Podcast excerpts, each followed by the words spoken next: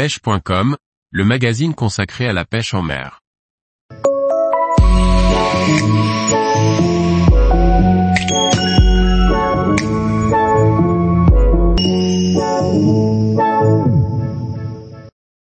Lâcheurs de truites arc-en-ciel, vous êtes plutôt pour ou contre? Par Laurent Duclos. Comme chaque année, la plupart des AAPMA vont procéder à des lâcheurs de truites arc-en-ciel sur de nombreux cours d'eau. Un éternel débat entre certains pêcheurs quant à l'utilité et le bien fondé de tels lâcheurs. Les différentes fédérations départementales ont leur propre avis sur les déversements en période de préouverture ou durant la saison de pêche. Pour autant, une grande majorité prône de tels lâcheurs pour maintenir un grand nombre de pêcheurs. Dans certains départements, les fédérations financent ces lâcheurs répétés et les jugent d'une grande utilité.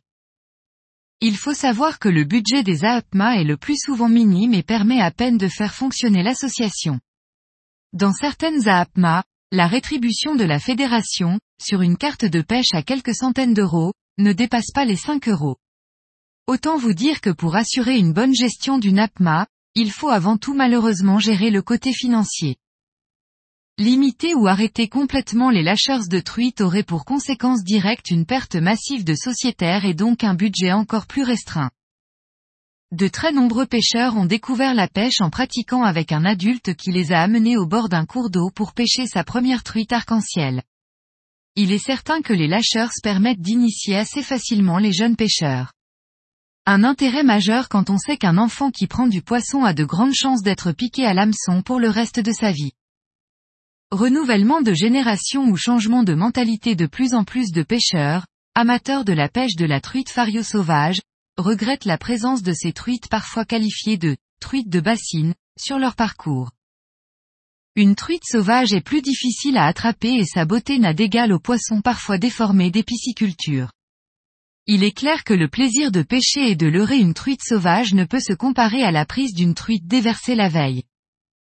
De plus sur certains biotopes, la présence de truites de pisciculture peut être dommageable aux populations endémiques, ce qui est une hérésie pour la protection des espèces sauvages. Inutile de se voiler les yeux, la majorité des pêcheurs qui prennent du plaisir à pêcher ces truites de lâcher prennent aussi du plaisir à les manger, et c'est leur droit. Pour autant difficile de prôner et de faire évoluer la pratique du no-kill sur ces poissons qui de toute façon n'ont que très peu, voire même pas du tout, de chances de survivre à moyen terme. Il reste difficile de trancher un tel débat si l'on veut contenter tous les pêcheurs qui pratiquent la pêche en eau douce. Les enjeux politiques et économiques sont importants et prennent souvent le dessus. Réhabiliter la pêche de la truite arc-en-ciel en lui donnant une meilleure image peut être une solution. Ainsi, il est possible de créer des parcours jeunes, réservés uniquement aux jeunes pêcheurs donc, sur lesquels de tels lâcheurs auront lieu. Un bon moyen d'initier les enfants à la pratique de la pêche. Le développement des compétitions de pêche de la truite en aréa fait aussi partie de l'amélioration de l'image de la pêche des truites de pisciculture. Des pêcheurs de renom prennent un malin plaisir à leurrer ces truites dans un esprit de compétition conviviale.